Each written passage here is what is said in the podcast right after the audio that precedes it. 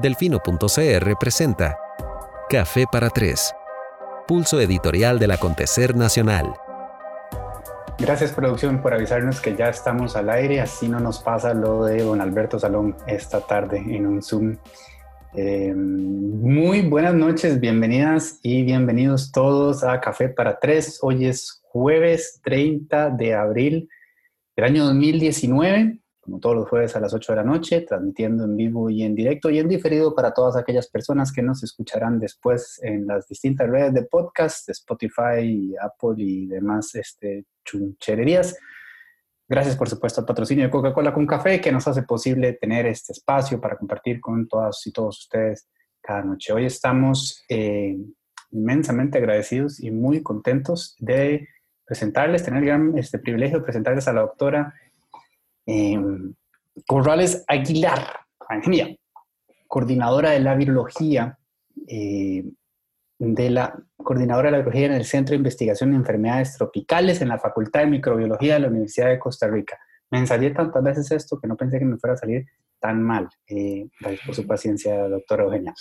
Tiene experiencia previa en enfermedades virales como herpes virus y citomegalovirus, ¿ven? eso sí me lo aprendí, y su evasión inmune se ha tropicalizado después de regresar en 2010 a Costa Rica tras su doctorado y varios postdoctorados en Alemania y España. Es coordinadora de ArboRed, que es un proyecto que tiene como objetivo apoyar en la adquisición de fondos para la investigación sobre arbovirus, arbovirus en Costa Rica. Premio Nacional Claudio Picado Twight y también es miembro del grupo 500 Women Scientists de Costa Rica. Sus líneas de investigación son el arbovirus, la arbovirosis, dengue, que ya podría hablarnos un programa entero de dengue, pero hoy no vamos a hablar de dengue, a menos que ella quiera.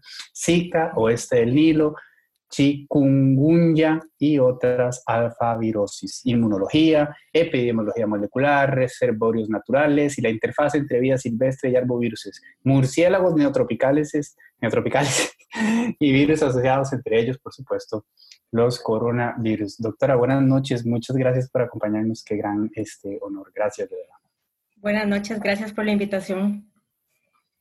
Em, acordamos con la doctora tener usted una hora de su tiempo. Yo preparé una lista con todas las preguntas que me enviaron. Eh, las 20 primeras son las que clasificaron. Vamos a tratar de privilegiar tanto como sea posible la mayor cantidad de consultas, de modo tal que yo pararé de hablar paja y me, indicaré, me dedicaré únicamente a, girarle, a hacerle llegar a la doctora las preguntas para que ella pueda explicarnos lo mejor que pueda eh,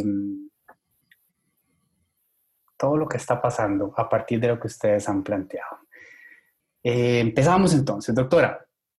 Tomando en cuenta los números actuales de Costa Rica, ¿tiene usted alguna especie de proyección de si es conveniente reactivar un porcentaje de la economía aflojando considerablemente las medidas? ¿Considera usted que se han logrado cortar adecuadamente muchas cadenas de transmisión. Por ahí preguntaron también, ¿le parece desde su campo de expertise profesional que el país ha respondido bien, tanto autoridades como la ciudadanía? Eh, bueno, primero tenemos que aclarar el concepto de cadenas de transmisión. Eh, en este virus, muchos de los casos iniciales fueron personas que habían viajado en el extranjero y habían regresado al país y esas personas fueron pasando el virus a sus familiares, a las personas que compartían su vivienda, a sus trabajadores, a sus colaboradores, a sus cooperadores, a sus colegas, etcétera, etcétera. Y eso es la cadena de transmisión de la que estamos hablando. Eh, Costa Rica ha hecho un trabajo muy bueno en el sentido en que tomó medidas muy convenientes en un momento muy adecuado.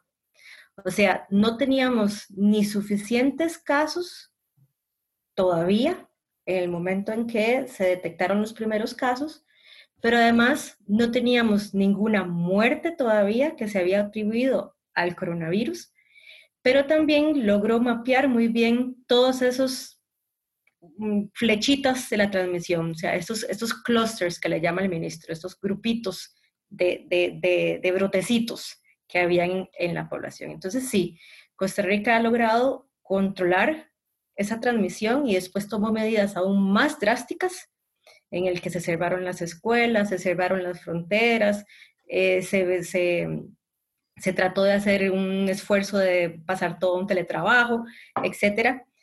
Y entonces esto lo vemos reflejado en que hemos tenido muy pocos casos, efectivamente.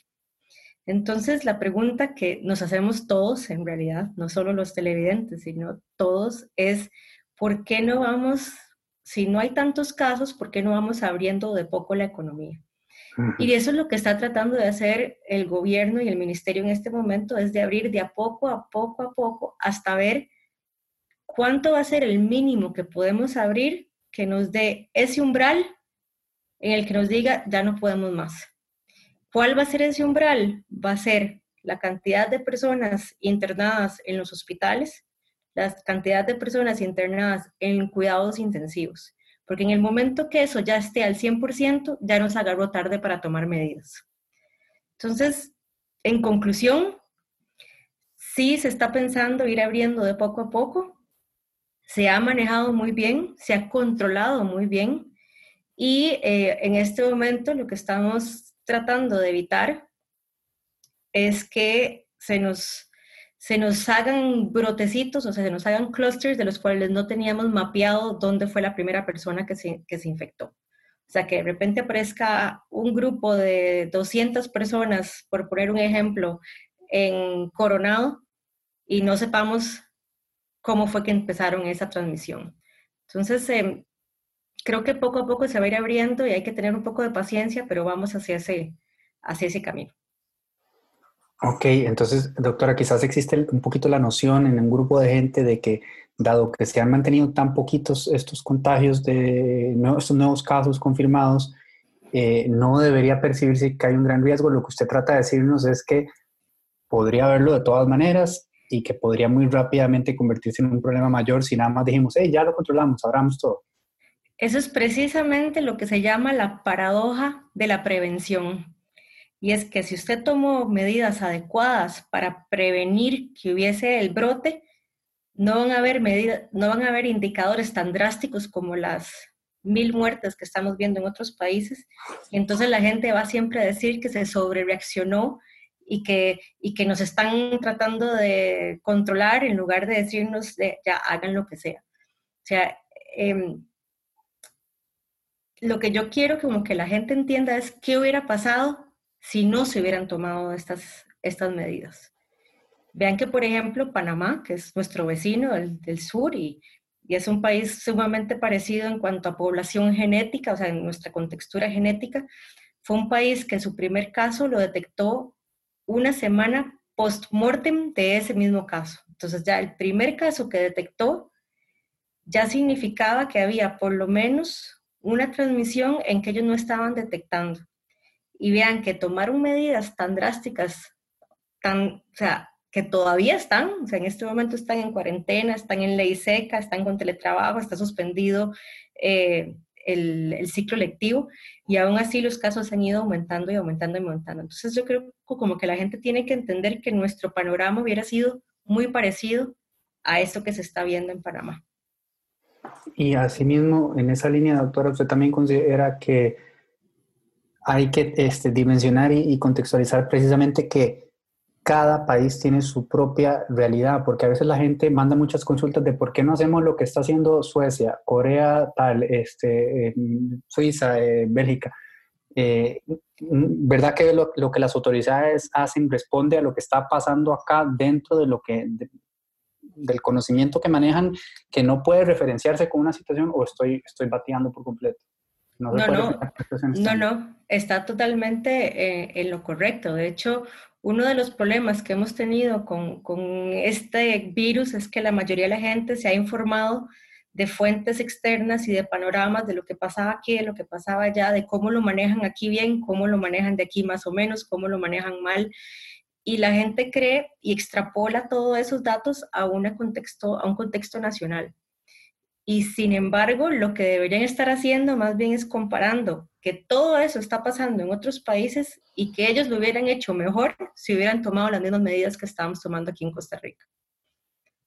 Muy bien. Eh, antes de pasar a la segunda, habíamos, yo le había contado que, que si usted tuviera la, la, amabilidad de explicarnos un poco la importancia del anuncio de, hoy para explicarlo, perdón, para entenderlo en términos eh, que nosotros los este, los ignorantes podamos entender de forma feliz. Eh, se anunció hoy que Costa Rica identificó 14 mutaciones del SARS-CoV-2 causante de la COVID-19.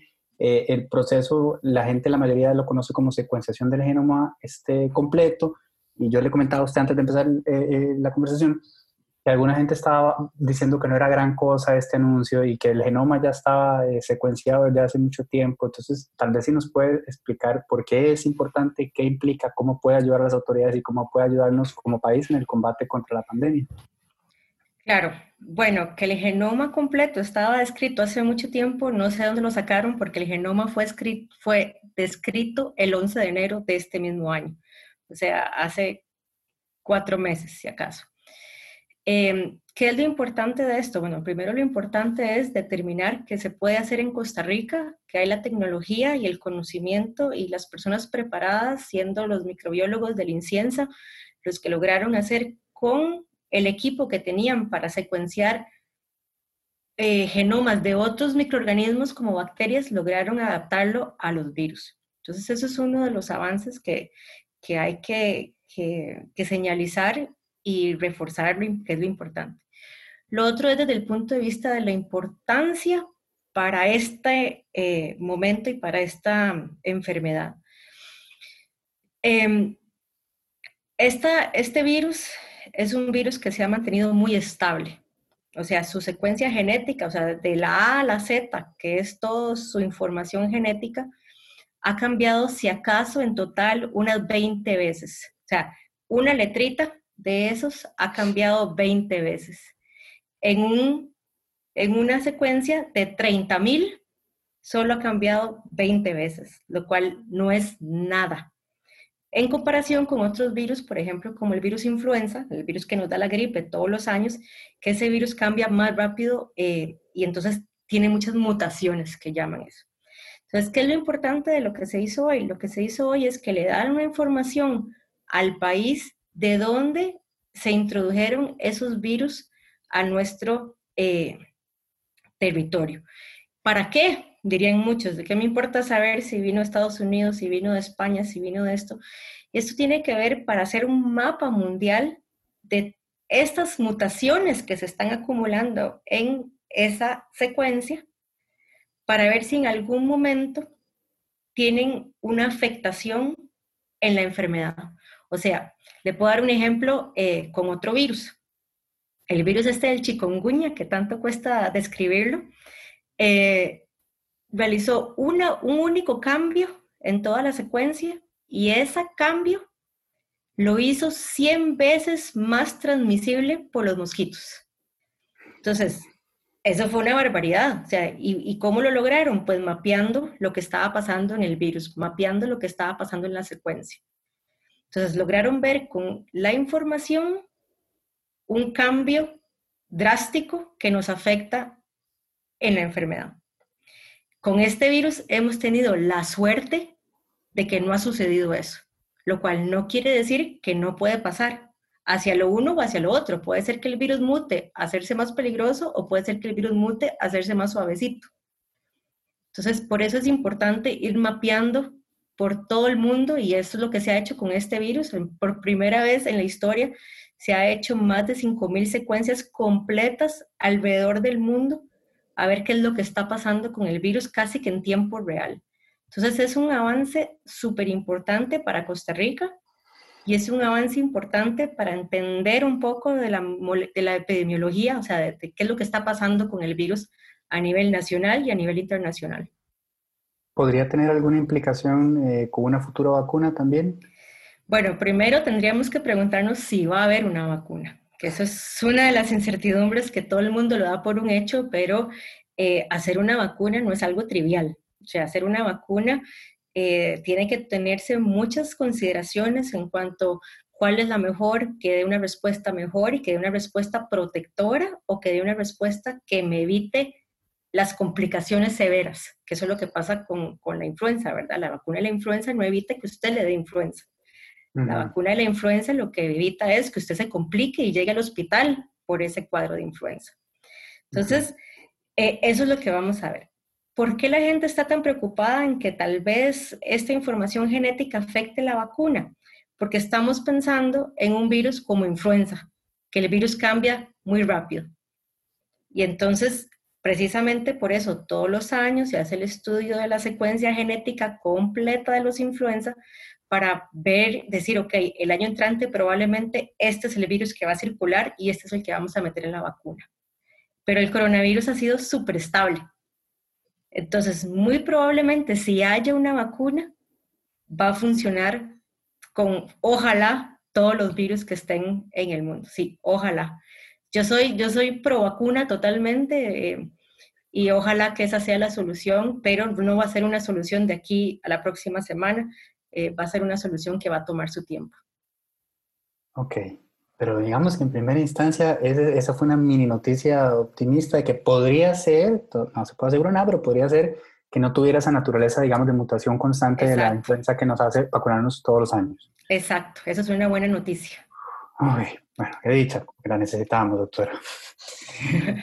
Siguiente pregunta, dice, eh, la cantidad de casos descartados responde que, se considera, digamos, eh, la persona que hace esta pregunta la considera elevada. Dice, la cantidad de, casos descartados en Costa Rica responde a que estamos siendo muy rigurosos en el testeo actualmente. Es decir, la definición de caso sospechoso en Costa Rica es tan sensible que en efecto estamos testeando todavía más gente de la que deberíamos. Esa es una muy buena pregunta. Ok, bueno, el caso sospechoso hasta este momento ha ido cambiando, eso es una definición que va cambiando con respecto al tiempo. Si lo vemos los primeros días era cualquier persona que venía de China, lo cual eso quedó descartado ya cuando el virus se esparció por todo el, mundo. Em, ahora es una persona con ciertas categorías de síntomas, por ejemplo, fiebre, dolor del cuerpo, tos, em, ciertos síntomas ahí medio no tan frecuentes, etcétera, etcétera. Aquellos que hayan estado en contacto con alguien que ya fue confirmado o aquellos que han viajado y que han vuelto y que vienen de países donde hay muchos casos. Entonces, el, testeo ha sido bastante eh, abarcador, pero también no hay que olvidar que ya teníamos la conciencia de que estaba el virus y que se estaba transmitiendo. ¿A qué me refiero con esto? Los primeros casos eran de personas que habían viajado al extranjero y han venido, se sentían un poco mal, estaban un poco resfriados. ¿Quiénes no hemos ido a trabajar un poco resfriados?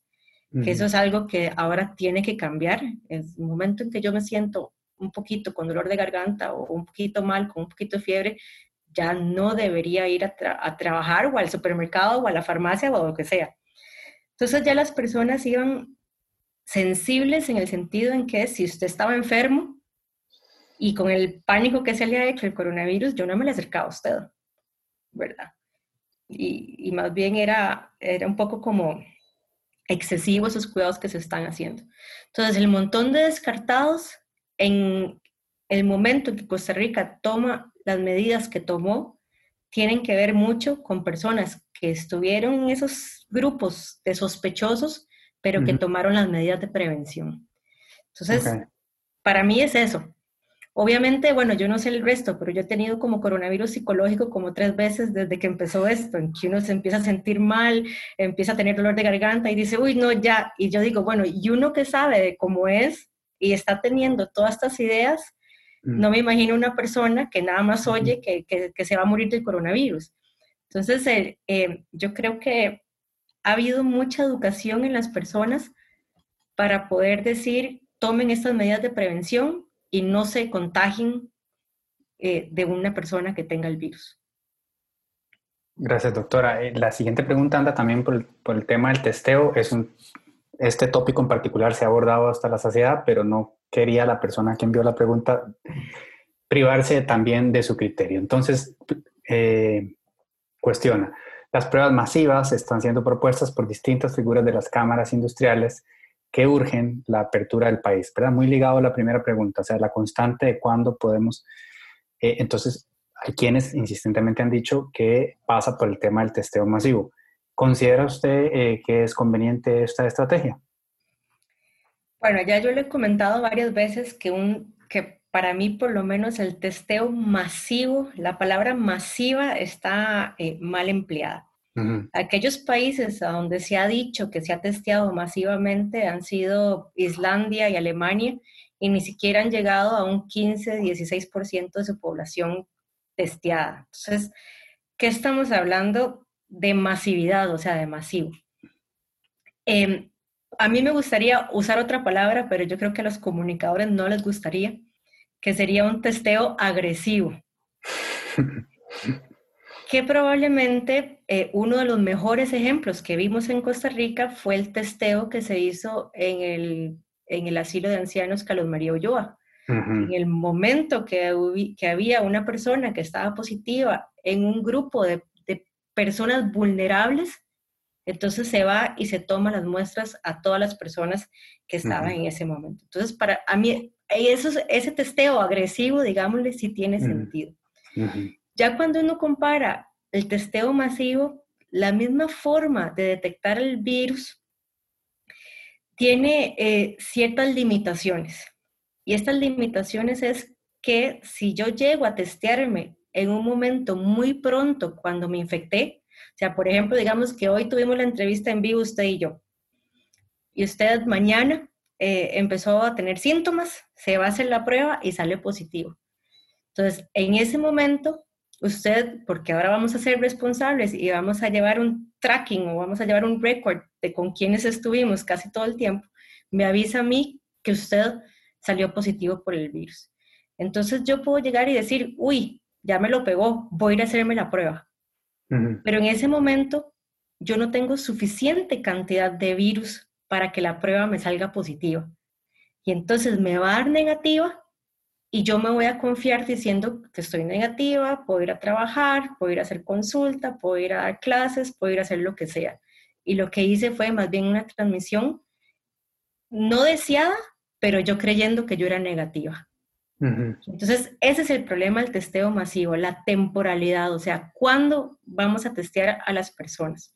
Por eso yo quisiera, no sé, cómo cambiar el sistema a un testeo agresivo en momentos donde usted ve que hay un brote o donde usted ve que hay una población vulnerable, o por ejemplo el hospital de Alajuela, donde fue que hubo muchos brotes al inicio. Entonces, ahí yo hubiera hecho un testeo agresivo de todo el hospital de Alajuela. ¿Y qué se hizo? Prácticamente ya cuando habían todas las muestras. Entonces, el problema del testeo agresivo es que le va a dar una falsa seguridad a las personas cuando el resultado sea negativo y ese resultado puede ser falsamente negativo. Entonces, ¿qué tanto me va a ayudar a la Cámara de Industrias o a la parte económica del país saber que tal vez ese muestreo va a ser falsamente negativo? Además, no va a haber suficiente muestras para tanta gente porque además deberíamos hacernos entonces a todos una muestra todos los días. Porque no vamos a saber nunca cuándo, cuánto vamos a tener suficiente virus. Entonces, yo creo que volviendo a uno de los comentarios iniciales, estamos viendo las noticias de otros países donde la transmisión comunitaria ha sido tan extensa y así se ha visto en los casos de hospitalizados y en los casos de mortalidad, en que sí la gente quiere saber qué es lo que tiene. Pero el problema que se ha estado viendo, por ejemplo, en Estados Unidos, es que hay gente con síntomas y que ha estado en contacto con pacientes de coronavirus que aún así no tienen acceso a hacerse la prueba. Y entonces ahí es donde nace esta, esta necesidad de saberlo pero aún en países donde hay una transmisión muy elevada, solo salen positivos como de un 8 o un 10%. Entonces imagínense un testeo masivo de una población de un millón de personas cuando tan pocas van a salir positivas en ese momento. Entonces es un poco más complicado. Sería además una mala gestión de recursos que tantísimas pruebas eh, salieran negativas, es decir, si estamos hablando más de un elemento que no necesariamente está inmensamente disponible, sin dar a entender que no tenemos suficientes, ¿verdad? Porque hasta donde yo entiendo y que tal vez usted nos da esa tranquilidad, esa confianza con la información que usted maneje, hasta donde yo entiendo, Costa Rica en este momento tiene las suficientes pruebas para lo que necesita, pero si se pusiera a hacer ese tipo de pruebas, como dice usted, hacer un millón para que salgan el 5% positivas, todas estas las perdimos. Exacto, las perdimos. Entonces, una de las iniciativas y que ya se están haciendo en otros países y en este país es tratar de diseñar estrategias de muestreo para evitar el desperdicio de, de reactivos. Y cambiar el chip de ese muestreo masivo a lo que yo le llamo un muestreo agresivo en situaciones vulnerables o en situaciones puntuales de brote. Yo creo que todos estamos muy, muy necesitados de saber si ya lo tuvimos, o sea, yo le puedo apostar que en Costa Rica prácticamente nadie lo ha tenido todavía. O sea, 700 casos han sido muy pocos. Y entonces, si yo hago ese testeo masivo en este momento, donde la gente ha tenido el cuidado del distanciamiento social y de aislarse y de hacer teletrabajo, es muy probable que todos salgamos negativos. Entonces, como usted dice, va a ser un desperdicio de reactivos que probablemente tal vez necesitemos más adelante donde ya empecemos a abrir la educación, a abrir la economía, a abrir nuestras fronteras y necesitamos esas pruebas que gastamos en algo innecesario para hacer diagnóstico. ¿Usted diría entonces que la transmisión comunitaria como tal es inevitable y llegará? Simplemente es una cuestión de cuándo. De cuándo, sí. Es una cuestión de cuándo y de la magnitud de la que va a ser. O sea, tenemos que entender que el virus está con nosotros. O sea, ya el virus llegó y ya el virus se va a quedar con la gente todos estos años hasta que ojalá haya una vacuna. Mm. Eso es lo que tenemos que tener en cuenta. ¿Qué es lo que hicimos o qué es lo que hizo el país en este momento? Dar tiempo para que se empezara toda esa infraestructura de diagnóstico con los, los laboratorios clínicos en los hospitales y privados eh, dar tiempo a los hospitales a entrenarse, a subir la capacidad, dar tiempo a entender un poco cómo se maneja la patología para evitar que las personas mueran. Al final, no vamos a poder evitar que se enfermen. Lo que queremos evitar es que la gente se muera. Y entonces, esto va a ir pasando y es, y es algo que creo que tenemos que asumir. Y obviamente, como yo le dije, tenemos que tener ciertos cambios en nuestras actitudes y nuestras conductas, por ejemplo, el teletrabajo, el promover no hacer eh, em, clases o, eventos con muchas personas eh, por mucho tiempo, eh, evitar las congregaciones masivas, o sea, tenemos que tratar como, como seres humanos de ver que somos parte de un sistema completo donde va a estar el virus. Y tenemos que ver no cuándo se va a acabar esto, porque no se va a acabar, sino es qué podemos cambiar en nuestras conductas para que ese virus no nos afecte tanto. Gracias, doctora. Ya con la siguiente, este, cerramos el bloque de preguntas más frecuentes de temas inmensamente abordados y vamos a pasar a unas preguntas un poquito más técnicas, pero esta también, ¿verdad? Me la pidieron y, y bueno, no queremos dejar a nadie atrás. Me piden que le pregunte por su opinión sobre el uso de mascarillas en esta fase de la pandemia que actualmente atravesamos. Hable, le hace eh, transmisión no comunitaria. Sí, em, el uso de mascarillas ha sido un tema muy controversial. No muy controversial porque no se evite la transmisión, o sea, el problema es la limitación en el número de mascarillas que realmente estaban comprobadas que evitaban la transmisión. Y estas eran las mascarillas estas N95, que son mascarillas que filtran el 95% de las partículas y entonces sí eh, disminuye suficiente la cantidad de virus que puede pasar. Pero esas mascarillas estaban están aún reservadas a personal que realmente lo necesita, por ejemplo, personal de salud que esté intubando a un paciente con COVID, por ejemplo, donde hay mucho virus y hay mucha muchos aerosoles o muchos eh, virus en el ambiente y tiene que protegerse. Eh, se ha visto, al principio se recomendaba, perdón, que las personas que estuvieran enfermas si, lo, si se le pusieran mascarillas y así se disminuía un poco la transmisión del virus. Ahora se está viendo que si todas las personas, o sea, el contagiador y el que puede ser contagiado usa mascarillas, ahí se disminuye bastante el riesgo, pero no solo el uso de la mascarilla, es el uso de la mascarilla y el distanciamiento físico y todas las medidas de higiene. O sea, la mascarilla no es la solución mágica que todos estamos buscando tampoco. Mm. Entonces, ese uso de mascarillas ya a un nivel casi que diario y en todo ambiente, se recomienda en este momento cuando ya hay una transmisión masiva y comunitaria. En este momento Costa Rica aún no lo está. Pero entonces surge la pregunta, ¿qué pasa si todos empezamos a usar mascarilla desde ahora y nos educamos en el uso de las mascarillas y nos educamos en toda esta eh, formalidad de tener ese distanciamiento en el momento que tenemos mascarilla, en el momento que lo vayamos a necesitar? Entonces, yo, por ejemplo, soy una que todavía no uso mascarillas en los ambientes públicos, pero porque los datos me dicen que todavía no hay transmisión comunitaria en el momento que haya transmisión comunitaria, probablemente sea una de las que use mascarillas. Ya tenemos la respuesta, país. En el momento en que la veamos a la doctora usando mascarilla, pónganse la mascarilla. Antes de eso, todavía no es necesario. doctora, este, la siguiente dice, ¿considera usted que la actual pandemia ha evidenciado de alguna manera que la comunidad científica no estaba preparada para responder oportunamente a las necesidades de la población en torno a un brote de alta magnitud como este? ¿Cree usted que fue muy pasiva la comunidad científica en el abordaje del tema durante las primeras semanas cuando se supo de, la situación? Bueno, yo creo que para contestar esa pregunta em, hay que aclarar un poco de cómo es que un científico hace investigación y cómo es que obtiene resultados.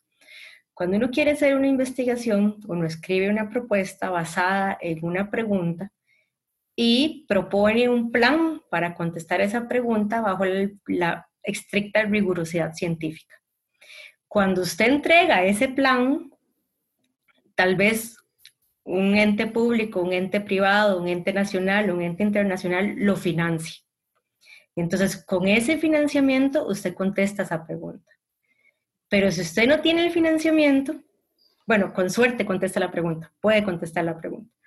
Si usted no tiene el financiamiento, usted no puede trabajar en eh, reaccionar. Y esto fue un poco lo que pasó. De hecho, los coronavirus en el 2003 empezaron a ser eh, sexys, o sea, empezaron a llamar la atención cuando salió el SARS-1, que fue el, el primer coronavirus pandémico porque de los coronavirus habían cuatro coronavirus, que son los coronavirus respiratorios, que nos dan casos de gripes anuales todos los años, pero no nos, no nos matan, digámoslo por así. En cambio, el SARS sí fue una alerta muy grande en el mundo y se inyectó un montón de fondos para que las personas hicieran investigación y estamos hablando de preguntas básicas de transmisión hasta preguntas complicadas de vacunas, de desarrollo de antivirales y todo. ¿Qué pasó? El virus se controló la transmisión y desapareció. Y entonces al desaparecer el virus, ¿qué pasó? Desapareció el interés de financiar ese tipo de investigación. Y esto es una, también un problema en, la ciencia, en que si hay temas que tal vez no tengan un impacto tan fuerte a, a corto o a mediano plazo, no son financiados correctamente. O sea, concretamente. Después se tuvo un respiro con el MERS, que fue en el 2012 o el 2013, que fue el otro virus, coronavirus eh, pandémico, que todavía circula en ciertas regiones del Middle East, por eso se llama del Oriente Medio. Pero aún así, al no ser tan agresivo y al no tener tantos casos, el financiamiento también se vio interrumpido. ¿Qué pasó ahora? Sale este virus y todo el mundo dice, ven, si nos hubieran dado dinero y nos hubieran financiado nuestras ideas, tal vez en el momento que aparece el virus en China, pues ya se tendría algún antiviral medio efectivo que ya hubiera sido probado en, la población o ya hubiéramos tenido tal vez un candidato de vacunas ya bien avanzado, pero no, no pasó. Y entonces ahora estamos invirtiendo dinero en preguntas básicas de la virología de en qué momentos que se, se transmite este virus, por ejemplo. Preguntas que tal vez hubieran sido contestadas si constantemente hubiera habido financiamiento. A nivel nacional, bueno, imagínense si esto fue a nivel internacional, donde hay países que inyectan un porcentaje del PIB para investigación bastante más elevado que Costa Rica, a nivel nacional hacer investigación es todavía más precario. Entonces, eh, hasta personas como yo, que hemos trabajado con coronavirus y que tenemos una línea de investigación en virología, tenemos el problema en que no tenemos liquidez en este momento para responder de una manera eh, adecuada. Estamos buscando financiamiento en este momento para contestar nuestras preguntas y probablemente sean preguntas que ya en el momento que tengamos financiamiento, ya tal vez alguien más los haya contestado. Pero eso es parte de un ciclo entre ente financiador y científico y ente financiador y científico que tal vez no funciona tan bien. Yo creo que es que la gente cree que uno, no sé, tiene un laboratorio con el sótano de la casa y mezcla A y B y ya tiene la respuesta, no, se toma su tiempo. Entonces, créanme que los que estamos en esto estamos tratando de, de, buscar dinero para contestar estas preguntas bajo una rigurosidad científica y estamos tratando de hacerlo, pero no podemos hacerlo si no tenemos financiamiento. Gracias, doctora. Eh, la, siguiente, la siguiente pregunta, curiosamente, va un poco relacionada con eso. Yo creo que es eh, de algún colega.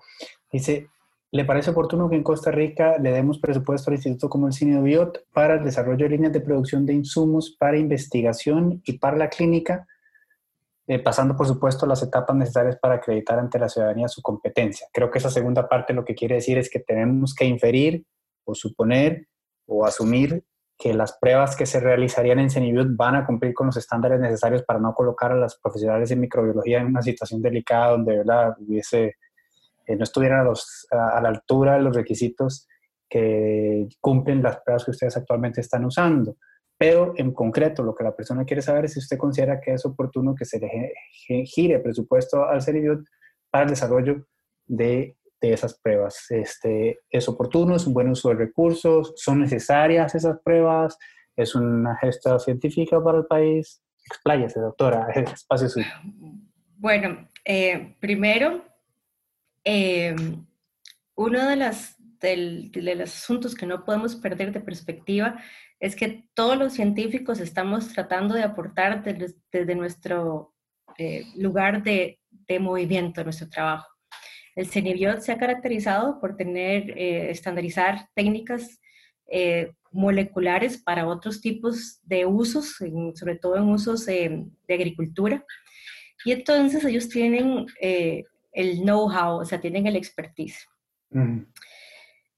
que si es válido invertir dinero eh, en ellos, eso sería problema de la gente que le dio dinero y no, no sé, espero que lo hayan hecho bajo una rigurosidad científica y bajo esa propuesta de investigación eh, clara y concisa.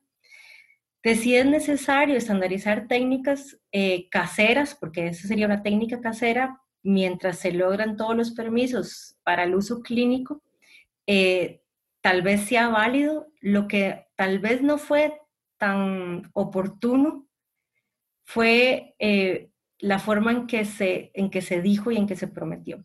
Porque uno como científico tiene que tener mucho cuidado de, decir lo que promete, o sea, de, decir qué promete y en qué plazo promete. Eh, el país en este momento tiene laboratorios de diagnóstico molecular muy avanzados. Eh, Costa Rica ha apostado a incentivar la, em, el equipamiento de estos laboratorios, porque si, no si usted no sabe, como el 70-80% de las decisiones médicas se basan en eh, hallazgos de laboratorio clínico. Entonces el país desde hace, desde los 90 apostó por reforzar todos esos laboratorios clínicos para tener un diagnóstico de excelencia para poder tomar medidas importantes en la evolución de cualquier enfermedad, contando esto. Entonces, tal vez... Em, Perdón, hay que hacer esa apuesta. Sí, sí se alcanzó, digamos. Claro, o sea, si usted, si usted compara Costa Rica y la forma en que Costa Rica hace esa, esa relación entre la parte médica clínica y la parte del laboratorio clínico, es una, es una interacción eh, excelente. Okay en comparado con otros lugares. Por ejemplo, yo le puedo dar el ejemplo de Florida, el estado de Estados Unidos. En Estados Unidos, en Florida, solo había un laboratorio donde se hacía diagnóstico molecular para todo el estado de Florida. En cambio, aquí en Costa Rica tenemos tres, tres hospitales nacionales públicos con laboratorios de alto nivel y tenemos por lo menos tres laboratorios de hospitales privados, más varios laboratorios privados que tienen un estándar de diagnóstico súper elevado y súper, eh, ¿cómo le digo yo?, eh, amplio en lo que ofrecen. Porque también estamos asumiendo que usted va a hacer solo una prueba de coronavirus, pero hay muchos virus respiratorios y muchas, muchas bacterias que pueden dar un mismo síntoma. Entonces, hay que hacer todo un diagnóstico eh, completo y agregarlo a la parte hematológica y a la parte química clínica para poder tomar una decisión eh, clínica apropiada. Entonces, em, hay que apoyar las iniciativas en investigación siempre y cuando esas iniciativas de investigación estén basadas en una pregunta científica válida y hechas por una metodología científica. Y yo creo que el CENIBIOT lo está haciendo. Si lo van a cumplir o no lo va a cumplir, ya eso sería eh, resorte del CENIBIOT y resorte del ente financiador del CENIBIOT. Ok, tengo dos follow-up questions muy rapiditas. La primera sería si usted considera que esa apuesta que se hizo por los laboratorios y que ha dado resultados vendría a formar parte de eso que entendemos como visión de salud integral preventiva de, Costa Rica. Y la segunda es si con lo que acaba de decir al final no me termina de quedar claro si usted piensa que, em, es decir, yo sé que el, el, llegar a ser capaces de desarrollar nuestras propias pruebas puede llegar a ser de ayuda. Lo que yo como costarricense todavía no tengo claro es si este era el momento oportuno y preciso para tomar ese camino. Si hay algo que nos indique que podría llegar a darse la situación en la cual necesitáramos eso, cuando hasta donde tengo entendido con distintas fuentes que he conversado, abasto hay y habría para la capacidad que se supone llegaríamos a requerir y sin duda en este momento también la tenemos más que, cubierta. ¿Es, ¿Es, así, doctora? Sí, bueno, con respecto a la primera pregunta, eh, sí, o sea, esa apuesta a tener laboratorios clínicos bien equipados y con una eh, amplia gama de, pruebas, ha sido eh, una de las decisiones en salud pública más acertadas de Costa Rica y del sistema de salud. Esa sería la primera respuesta. La segunda respuesta, yo desde mi opinión personal y no la opinión del gremio, y eso ya sería como resorte mío, em, considero que tal vez no es necesario hacer una prueba casera. ¿Por qué? Porque Costa Rica eh, no tiene la capacidad de hacer la síntesis local de los elementos que usted necesita hacer para el diagnóstico. Entonces, aunque ellos estandaricen los pasos que haya que hacer y los ingredientes que haya que hacer, habría que pedir al extranjero esos ingredientes así poniéndolo muy, muy bajo. Y hay suficiente oferta a nivel internacional. O sea, si esto hubiera sido, sea, si, si esta iniciativa hubiera sido en diciembre o en enero, yo digo, maravilloso, háganlo. Pero el problema es que uno no tiene el conocimiento, bueno, eh, probablemente ellos no tenían el conocimiento de qué era lo que estaba sucediendo en los diagnósticos, en los, perdón, en los laboratorios de diagnóstico de la caja, a donde hay por ejemplo, máquinas que hacen eh, un millón de detecciones, un millón, perdón, mil, mil, detecciones al día, ojalá un millón, eh, mil detecciones al día. Y que está todo el conocimiento ahí para poder hacer esos diagnósticos. Entonces, yo espero que no se lleguen a necesitar, pero si se llegan a necesitar, está bien que haya habido el esfuerzo. Ok. Eh, hablando de otros esfuerzos, porque me imagino que esta siguiente pregunta este, tiene que ver con el cromiro picado, le, quieren consultar, doctora, ¿qué opinión le merece la alternativa del plasma inmune obtenido a partir de los convalecientes? La persona que me hizo llegar la pregunta me dijo, me parece que hay mucha esperanza depositada ahí y que tal vez esa esperanza es excesivamente optimística perdón, optimista, sin bajarle el piso ni mucho menos y reconociendo, digamos, todo lo que implica, pero queriendo conocer un criterio técnico informado como el suyo al respecto. Yo creo que ahí el problema que ha habido también es un problema de los comunicadores. Porque, porque al haber dicho esa noticia, eh, mucha gente entendió que esa era la cura o la vacuna, digámoslo, mm, por el asunto. Entonces, que, que ya no importaba que yo podía salir de mi confinamiento físico y yo podía ya hacer lo que sea porque ya estaba esa terapia lista y esa terapia efectiva. Y entonces ahí es donde falla lo que es la forma de comunicar y la forma donde la gente está entendiendo lo que quiere entender. Obviamente yo entiendo que ahora todos estamos deseosos de saber cuál va a ser la solución de esto y, y tal vez no sea una solución, sino que sea una mezcla de todos. Mm. Volviéndolo del suero convaleciente. El suero convaleciente es eh, tomar la sangre y separarla de pacientes que ya pasaron la enfermedad, o sea, ya se recuperaron. Al estar ya recuperados, eh, montaron una respuesta inmune y tienen esa respuesta inmune todavía en la sangre. Entonces, lo que se quiere hacer es volver a introducir esa respuesta inmune de otra persona a su cuerpo para que su cuerpo reaccione en ese momento, o sea, para que, para que haya el control en ese momento y no esperar hasta que su cuerpo empiece a reaccionar y haga esa respuesta inmune. Es un poco como una vacunación de otra persona que me sirvió para mí, más o menos es así. Entonces, para otros virus y para otras enfermedades hay evidencia que ha funcionado este suero convaleciente. De hecho, es una técnica muy vieja que se usaba en la medicina eh, anterior y em, da resultados.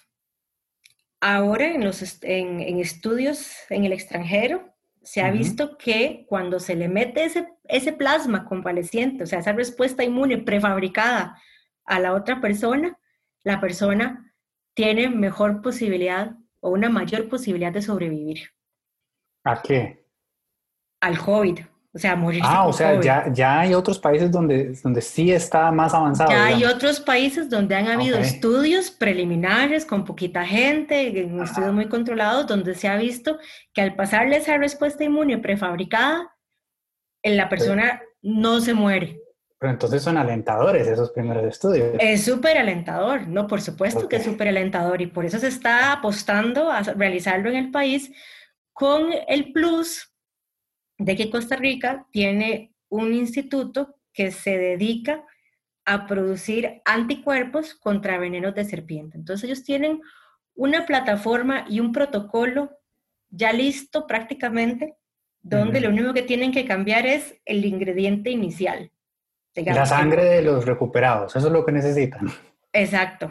O eh, el, otra, la otra opción que ellos querían hacer es hacer el mismo sistema con el veneno y los caballos, o sea, ponerle el veneno de serpiente a los caballos, que los caballos monten la respuesta inmune y después yo saco la respuesta inmune del caballo y me aprovecho de esa respuesta inmune prefabricada contra el veneno de serpiente, ellos lo que quieren hacerlo ahora es con este virus. Entonces, eh, oh, wow es una muy buena noticia en que el país tenga esa plataforma y ese instituto y esa expertise donde se pueda hacer eso. Ahora la otra pregunta sería, ¿va a ser efectivo? Se está viendo que sí, pero nuevamente no es algo preventivo, es algo curativo. O sea, eso quiere decir que usted probablemente vaya a recibir eso cuando esté en una cama de hospital muy severamente enfermo. Entonces, eh, es, importante esa separación, claro. Si no es que va a salir una vacuna de eso, sino un tratamiento. es un tratamiento y es un tratamiento que se va a dar ya cuando una persona esté muy mal. No es, una, no es un tratamiento en que yo me voy a tomar ahora una pastillita y voy a tener esa respuesta eh, adecuada. Ok, muchas gracias, doctora. Eh, esta, esta, siguiente es muy, muy específica y muy corta, entonces tal vez sencilla. Dice, el test PCR sirve para detectar virus y carga viral. Si la respuesta es sí, ¿ese test sirve también para SARS-CoV-1 o solamente para SARS-CoV-2? Ok, eh, los test diagnósticos que se están usando, que es este PCR, eh, podrían servir para una carga viral siempre y cuando yo pueda cuantificar. Es que carga viral significa cuánto virus tengo. En este momento lo que tenemos es una medida indirecta de positividad o negatividad. O sea, tenemos, el ensayo nos dice, bueno, esta persona tiene un valor X, pero yo para tener, para poder decir que ese valor X corresponde a esta cantidad de virus, necesito hacer un ensayo en el mismo momento con diferentes cantidades de virus para hacer una recta y extrapolar con nuestros conocimientos matemáticos de colegio, saber cuánto virus tenemos. Y eso sería la carga viral. En este momento no estamos necesitando eso porque lo que estamos necesitando es nada más saber si está positivo o negativo. Okay, ok. Es muy interesante, eso sí, es muy interesante saberlo al posterior, o sea, saber llegar a cuantificar, o sea, llegar a hacer carga viral, porque para muchos virus, otros virus, esa carga viral está relacionada con la severidad. Entonces, a mayor virus, más severo el cuadro. Entonces, yo podría tener un marcador pronóstico de que la persona se va a complicar. Ok, en este momento solo necesitamos saber si lo tiene o no lo tiene, pero más adelante podría desarrollarse una herramienta que nos permita saber qué tan grave lo va a tener. Qué tan grande lo, puede tener cuantificando. Pero no he terminado. El problema es que los estudios que se han hecho a nivel internacional, aparentemente, este virus, no importa la carga, o sea, no importa la cantidad que usted tenga, el si se va a severo o a leve, depende de otros factores. Como la genética, como el sistema de salud, como su estado de salud, como otros factores de riesgo, o sea, si usted es hipertenso, si usted es diabético, o sea, entonces yo puedo ser una persona, no sé, saludable, joven, que no tiene factores de riesgo y tengo bastante virus y no me complico, pero otra persona, por ejemplo, mayor de 75, hipertensa y diabética y tiene esa misma cantidad, sí se complica. Entonces es es una información extra que podemos obtener, pero no va a ser tan blanco y negro para poder definir si es severo o no. Y con la otra pregunta, bueno, un test diagnóstico tiene que ser específico. Eso quiere decir que solo me tiene que detectar el virus que yo estoy buscando. Entonces, este que estamos usando solo detecta el SARS-CoV-2. Hay algunos tests que se llaman pancorona, o sea, que detectan todos los coronavirus. Entonces ahí sí se podría detectar el SARS-CoV-1. Pero el SARS-CoV-1 no estaba circulando, no lo tenemos, desapareció desde el 2003. Bueno, una feliz noticia dentro de todo. Sí. Este, esta siguiente pregunta yo creo que es, es, muy abierta, entonces me parece que lo que le están pidiendo es una recomendación personal y yo, yo me anexo porque le preguntan cuál es su opinión sobre la masiva producción de publicaciones científicas con respecto al COVID-19 y SARS-CoV-2 podemos confiar en ellas, cuáles gozan de su confianza. Y de verdad que, que sí, doctora, porque bueno, me imagino usted, no puedo, no puedo ni imaginarme usted, pero yo mismo recibo cantidad de correos de gente que me manda tal destacado científico de tal determinada universidad, dice que todo esto es un montaje, que no nos están dando la verdadera información, pero, ¿verdad? ¿Y qué es de confianza? y qué El apellido se llama Illanides. Ah, bueno. o Montañer, o... Bueno, sí. Eh, ha sido abrumador la cantidad de información que ha salido. Han salido más de 7.500 publicaciones desde enero hasta ahora, pero muchas de esas publicaciones, casi 5.000, es un sistema que se llama preprint. O sea, que es un sistema en que yo subo mi artículo científico a un servidor y la gente, o sea, está hecho para que la gente lo lea y lo despedace o me diga, mira, tal vez sería bueno si hicieras esto y esto y esto, o tal vez tus conclusiones son no las apropiadas, o sea, ese es el objetivo de ese sistema. El problema, y entonces con esas recomendaciones, o cuando la gente me dice, vea, ese paper no sirve para nada, mejor ni lo trate de publicar, entonces em, era un sistema como muy saludable en la comunidad científica, para eh, ver si uno amerita publicar o no sus, hallazgos. Con este ha sido tan rápido que mucha de la información que se ha tomado se ha tomado de esos preprints, o sea, de esos prepapers, o sea, de esos prepublicaciones que no son revisadas por pares externos ni por pares eh, que saben de lo que se está hablando.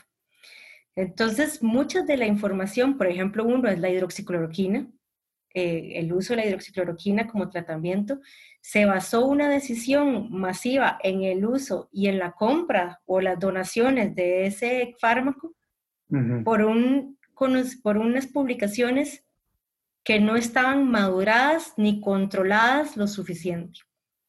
Entonces, sí, o sea, hay que tener mucho cuidado con lo que se lee, hay que leerlo con pinzas y uno que ha trabajado con virus y que ha trabajado con coronavirus sabe más, o menos quiénes son los coronavirólogos del mundo. Ok. Y entonces a esos uno como que les cree, un, les cree más, pero eh, ha salido tanta información que hay probablemente como un 80% sea basura. Y entonces esto ha complicado también desde el punto de vista de los comunicadores, que está basado realmente en evidencia controlada, científica y apropiada.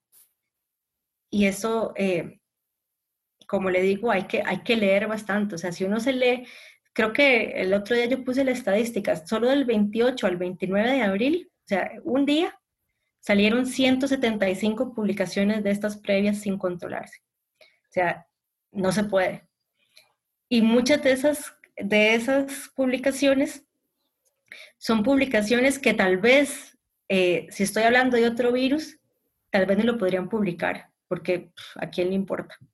Porque uno dice, ay, ay, sí, que las personas, no sé, eh, por ejemplo, un método, un método diagnóstico. O sea, un método diagnóstico se publicaba en los 70s o en los 60s. Ahora yo llego y mando un método diagnóstico a una revista de alto impacto, o sea, de publicación científica, y me dicen como, ¿y qué?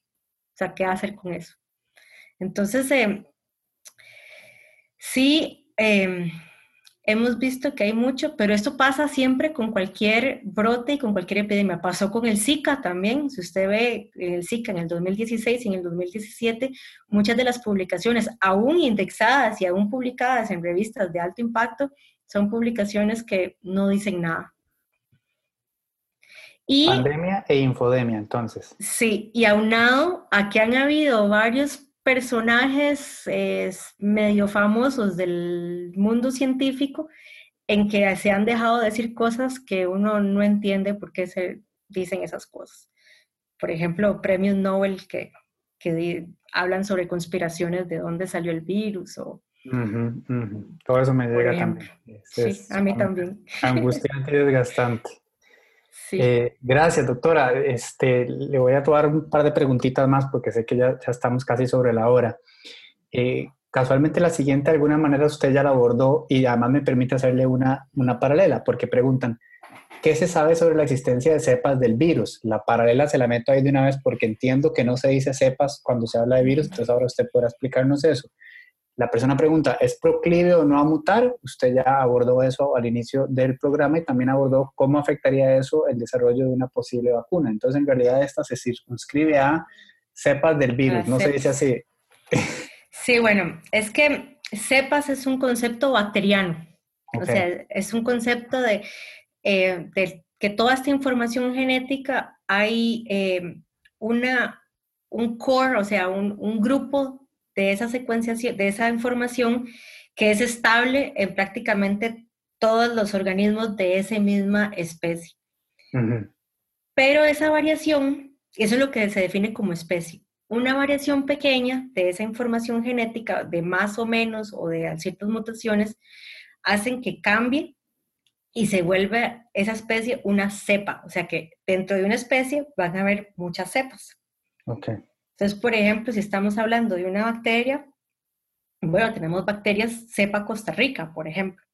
Eh, hablando de una bacteria, por ejemplo, como el Clostridium, que es una bacteria que causa diarrea en pacientes eh, hospitalizados. En el caso de los virus, al ser tan pequeños y al tener una información genética muy concisa, sin muchos accesorios, el concepto de cepa no se usa tanto.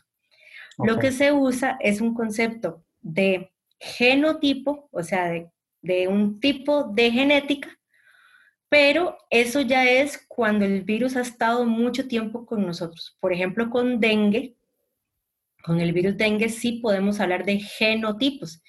Entonces está el genotipo 5, que es el que está más en Costa Rica, el genotipo cosmopolita, que está en todo lado, etcétera, etcétera. Pero este virus es tan nuevo que lo que se está hablando ahora son linajes.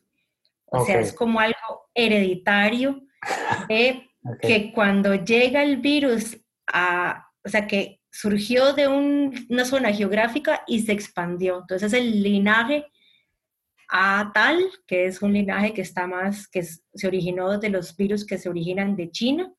Está, por ejemplo, el linaje B, que es el que se origina en Europa, y así va a ir aumentando, pero esto no es una información estática. O sea, cada vez que vamos avanzando y cada vez que tengamos más información genética de este virus, puede ser que cambie la nomenclatura a lo que se llama, por ejemplo, eh, topotipos, que son tipos de un virus en una región geográfica. Ok. por ahora, sí, por ahora lo que se maneja son linajes del virus. De acuerdo, muchas gracias, doctora. Eh, ¿Por qué considera que un virus, esta, esta, no quería que nos quedáramos sin abordarlo porque está interesantísimo, ¿por qué considera usted que un virus ARN, le hace ácido ribonucleico, está resultando tan eficiente? ¿Qué es lo que le ha sorprendido a usted de este virus? Eh, ¿De qué depende la carga de virus en el organismo humano? Y además preguntan, ¿el ARN se multiplica dentro de la cápsula viral? Eso no voy a pretender que lo entendí, pero iba agregado.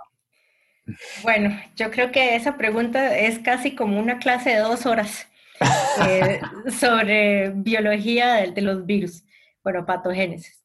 Ok, eh, si estamos hablando de que por qué este virus es tan efectivo, eh, podemos verlo desde dos puntos, efectivo en copiarse el mismo o efectivo en contagiar.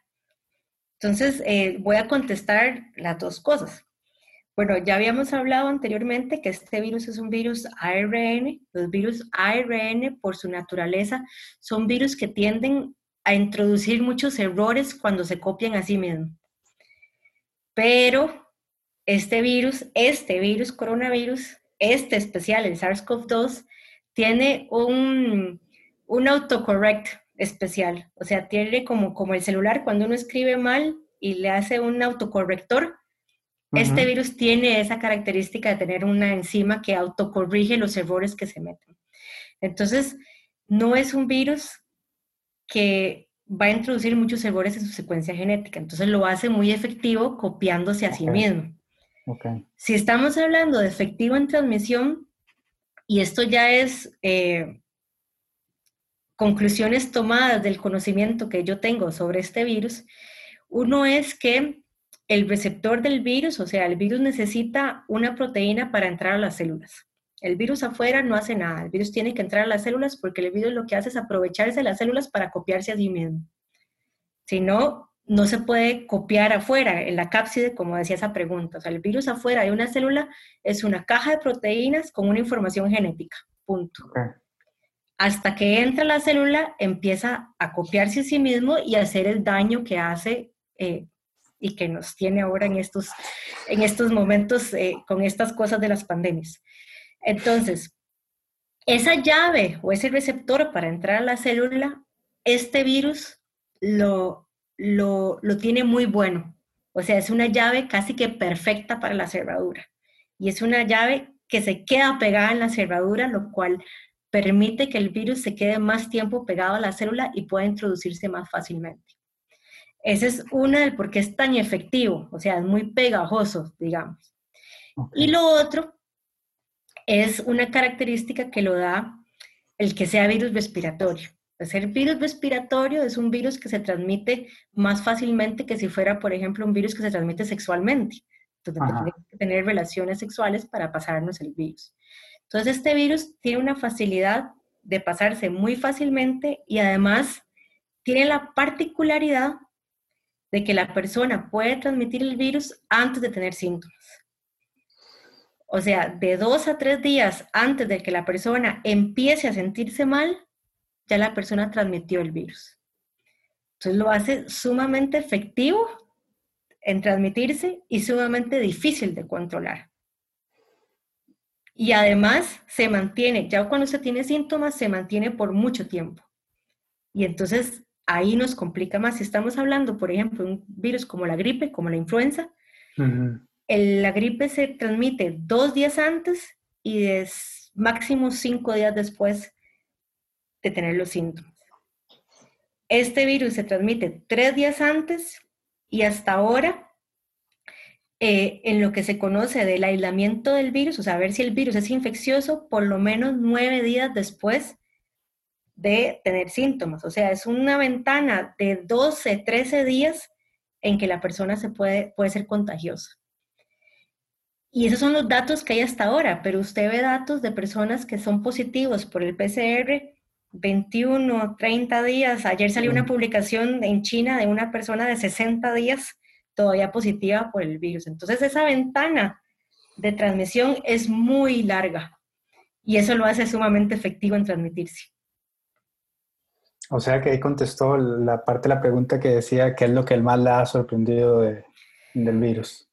Bueno, a mí eso me ha sorprendido y lo que me ha sorprendido, bueno, conociendo un poco la historia del SARS-1, que yo le conté que desapareció, o sea, el SARS-1 no fue que desapareció solo, sino que el momento de transmisión del SARS-1 era cuando la persona estaba muy enferma y ya en el hospital.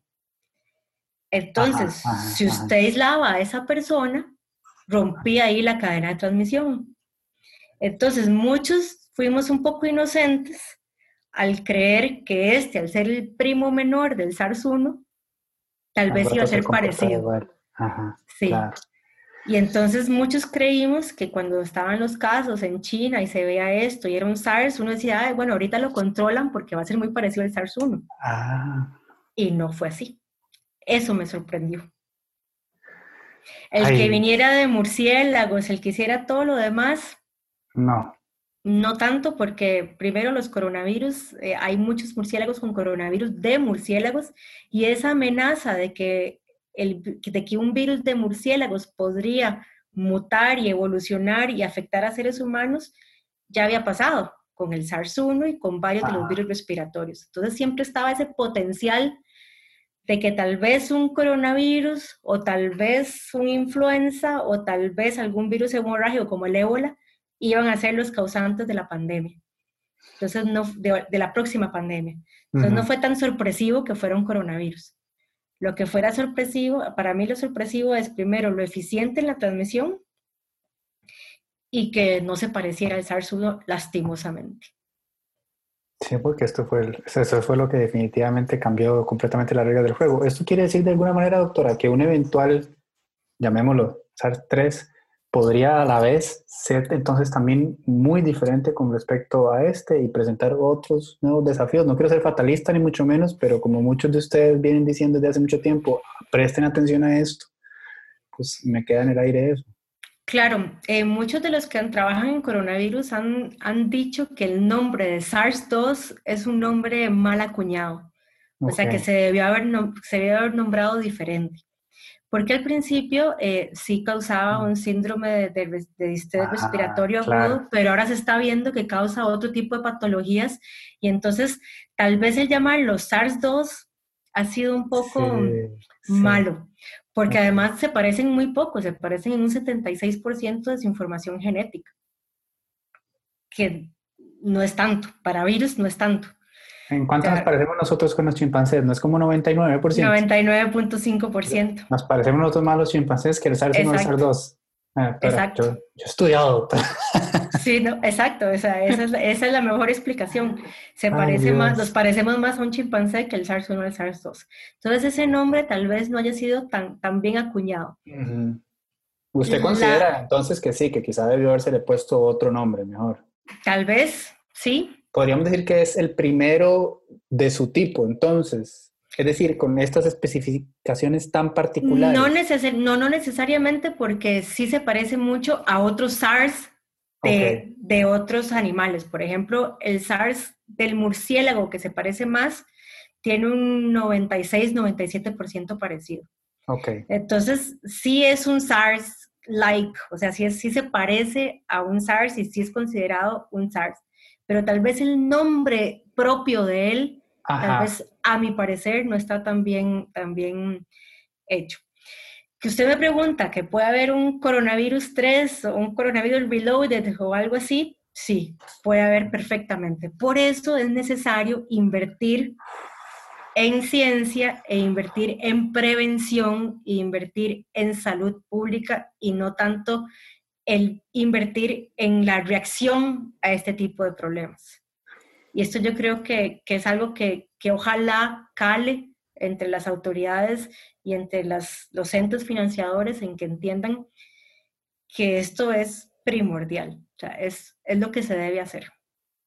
Si no, ahora, si no aprendemos ahora, ya no aprendimos eh, nunca, doctora. Yo espero que, que, eso en efecto suceda así. La, la, voy a dejar, la voy a dejar seguir, pero solo tengo dos para que usted termine. Si quiere dedicarle solo cinco segundos a cada una, no se preocupe. De verdad, muchas gracias por todo el tiempo que nos ha regalado. Ha sido un programa extraordinario. Hemos aprendido este, un montón.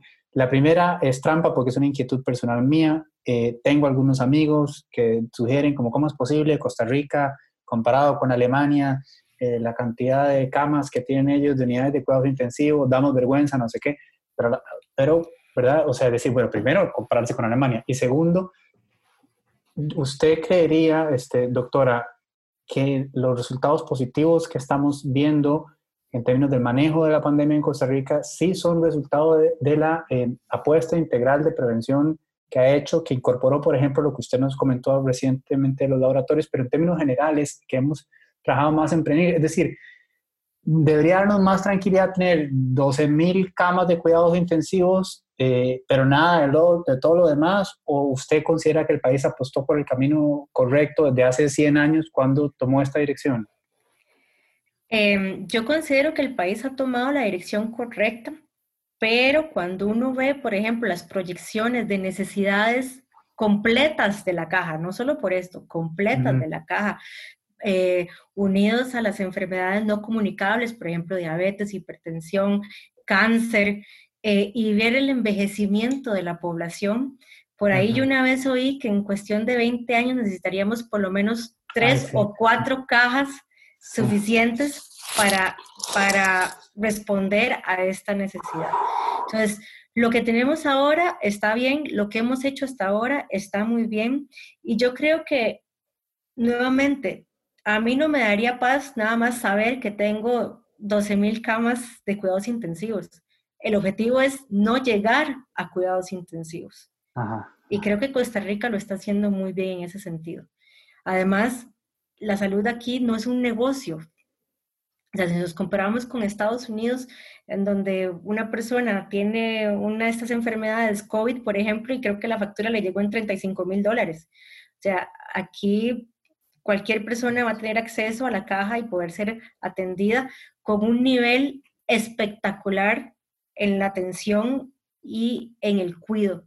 Y yo creo que tal vez la gente que no ha salido del país no ha entendido lo afortunados que son de tener un sistema de salud tan robusto y tan universal y tan eh, preparado como el que tenemos. Que con sus carencias, retos y desafíos ha respondido a la altura de las circunstancias. Claro, siempre, siempre van a haber carencias, siempre van a haber retos y siempre van a haber desafíos, pero con lo que tenemos lo hemos hecho muy bien y hay que estar orgullosos de lo que hemos hecho.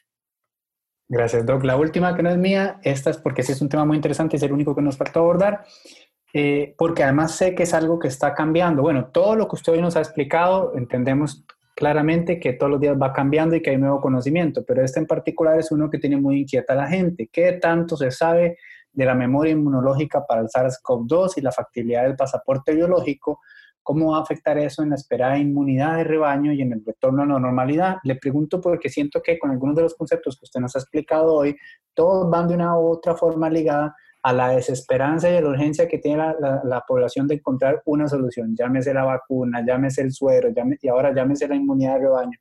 Entonces esta no quería que la dejáramos por fuera para que nos la pudiera explicar bien, se la repito porque sé que hablé eh, mucha paja. ¿Qué tanto se sabe de la memoria inmunológica para el SARS-CoV-2 y la factibilidad del pasaporte biológico? ¿Cómo va a afectar eso en la esperada inmunidad de rebaño y en el retorno a la normalidad? Bueno, de la inmunidad de rebaño le puedo decir que tenemos cuatro meses de conocer este virus, no, perdón, de la inmunidad de memoria tenemos cuatro meses de conocer este virus y todavía no sabemos si va a haber inmunidad de memoria. El hecho que se diga que no se sabe es porque no ha pasado el tiempo suficiente como para poder tener la evidencia y poder asegurarse que eso es lo que está sucediendo. ¿Por qué lo decimos? Porque la historia con otros coronavirus nos da un poco de pistas en que tal vez esto suceda o tal vez no. Me explico. Con uno de los coronavirus respiratorios en los 90 hubo un experimento con voluntarios en que se dejaban inocular uno de los virus respiratorios, se veía todo el cuadro, qué les pasaba, todos los síntomas, si se sentían mal, los dejaban por un año y les seguían la respuesta inmune.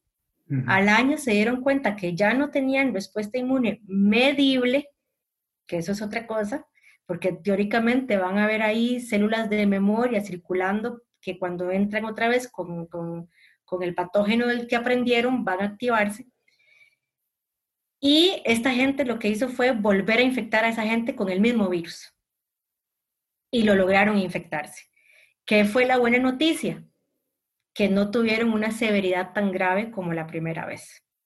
Entonces, ahí uno dice, bueno, hay una respuesta inmune, la respuesta inmune puede funcionar. ¿Qué pasó con el SARS-1? El SARS-1 también se vio eso y a los tres años después de la gente que se había infectado ya no tiene respuesta inmune medible. Y entonces eh, no supimos si era memoria inmunológica, o sea, si era protectora o no, porque como el SARS ya no está en el mundo, entonces ya desapareció y ya no pudimos verlo. Entonces, no sabemos si esa inmunidad va a ser protectora, o sea, si va a evitar que yo me reinfecte, o sea, me infecte otra vez cuando ya bajen los niveles de esa inmunidad. Y no sabemos cuándo va a ser eso, porque acaban de pasar cuatro meses. Normalmente con otros virus se dice que uno o dos años es cuando empieza a bajar la inmunidad. Entonces todavía no lo podemos saber, es todavía muy pronto. Con la inmunidad de rebaño, bueno, la inmunidad de rebaño se puede conseguir de dos formas, por la vacunación y por la infección natural. Eh, los cálculos matemáticos que otras personas hicieron y que yo no sé cómo se hacen, determinaron que para este virus se tiene que tener una inmunidad de rebaño entre el 65 y el 75%.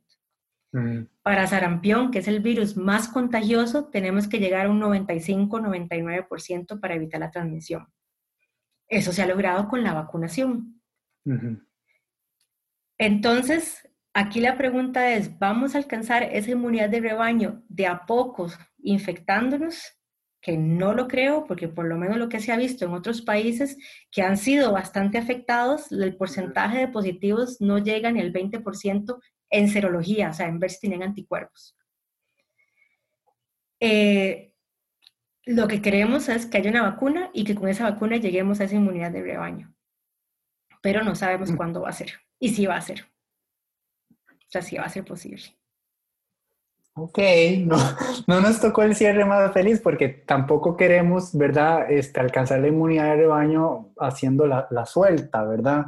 No, Entonces, no. No, y de hecho países que, que, apostaron por esa medida de, bueno, dejemos que el virus expanda y a ver qué pasa, tuvieron que, que, frenar y tomar medidas drásticas eh, ya cuando habían suficientes muertos, o sea, no suficientes, numerosos muertos y numerosos casos de en cuidados intensivos. Porque además, ¿verdad que el, colapso llega muy rápido, doctora? O sea, no es como que va va, sino que rápidamente puede cambiar por completo la situación. Es muy rápido eh, en la misma persona, pero además, cuando la persona entra a cuidados intensivos, se queda por mucho tiempo. Ah, cierto. Y entonces, eso es, es otro problema que, que, se tiene con este virus. O sea, no es un virus en que usted está mal, hospitalizado y de repente necesita una semana en cuidados intensivos y sale, sino que hay pacientes que han estado 40 días en cuidados ah. intensivos. Entonces, eh, se colapsa muy rápido. Eso yo creo que va a ser el umbral para decidir en qué momento eh, vamos a tener que volver a tomar las medidas drásticas como las que estamos tomando en este momento. Eso yo no lo sé, lo, extrapolo por otros números eh, y estudios en otros países. Por ejemplo, Colombia decidió que cuando las, las unidades de cuidados intensivos llegaran a tener una ocupación del 70%, se cierra el país nuevamente. Entonces, también hay que pensar desde el punto de vista de la reactivación económica qué va a pasar cuando se esté cerrando y abriendo, cerrando y abriendo. Santo Dios. no creo que sea, o sea, no va a ser fácil y, créanme que todo el mundo está tratando de buscar una solución y todo el mundo está tratando de hacer lo mejor posible desde su conocimiento y desde sus aportes. Y si alguien supiera la solución, eh, ya la estaríamos haciendo porque todo el mundo está deseoso de tal vez no volver a la normalidad, porque tenemos que entender que no vamos a poder volver a esa normalidad, pero tal vez volver a una vida menos restrictiva, sabiendo que no vamos a llegar a colapsar las unidades de cuidados intensivos o que no nos vamos a morir por el virus. O sea, en este momento se necesita, se necesita tiempo, o sea, se necesita tiempo para entender el virus y para entender cuál es el mejor manejo clínico. Porque yo le puedo decir, dengue tiene una tasa de mortalidad de un 20% si no se maneja bien clínicamente. Y en Costa Rica desde el 94 han habido menos de 30 muertes por dengue. ¿Por qué? Porque nuestro sistema de salud sabe reconocer esos pacientes que se pueden complicar y saben cuál es el manejo apropiado para evitar que se mueran. Con este virus, en cuatro meses hemos tenido que aprender lo que para otros virus se tardó 10, 15, 20 años. Entonces, eh, hay, que, hay que estar conscientes de que se ha hecho el mayor esfuerzo desde cada uno. Y así yo creo que quiero terminar. Sí, le quería pedir un mensaje final y en realidad precisamente usted por dicha se me adelantó y lo dio y eso es lo que yo quisiera rescatar y usted lo dijo ahora con, con una profundidad y una honestidad y, y creo que hay una combinación de, de, impotencia pero con deseo de que la gente lo tenga claro. La gente que está capacitada para tomar las decisiones que hay que tomar está haciendo todo lo que puede hacer, todo lo que está a su alcance para tomar las decisiones en el mejor interés de toda la población. Sé que para muchas de las personas que están viendo todo lo que estamos, para todos, para todas, es inmensamente frustrante, pero estamos en, en buenas manos y las eh, personas que están en posiciones como la doctora están haciéndolo lo mejor que pueden. Muchas gracias, de verdad, doctora Doña Corrales, este, por acompañarnos esta noche. Hemos aprendido un montón. Eh, yo la verdad no podría estar más contento, más agradecido. Espero que los siguientes días no sean eh, más estresantes de los que ya lo han sido los actuales y en caso de que pues volviéramos a necesitarla le tocaré la puerta porque es probable que muy mucha gente seguramente nos va a escribir muy agradecida. Gracias, de verdad, doctora. Con mucho gusto, para eso estamos. Que pasen muy buenas noches. Hasta luego. Buenas noches. Buenas noches a todos.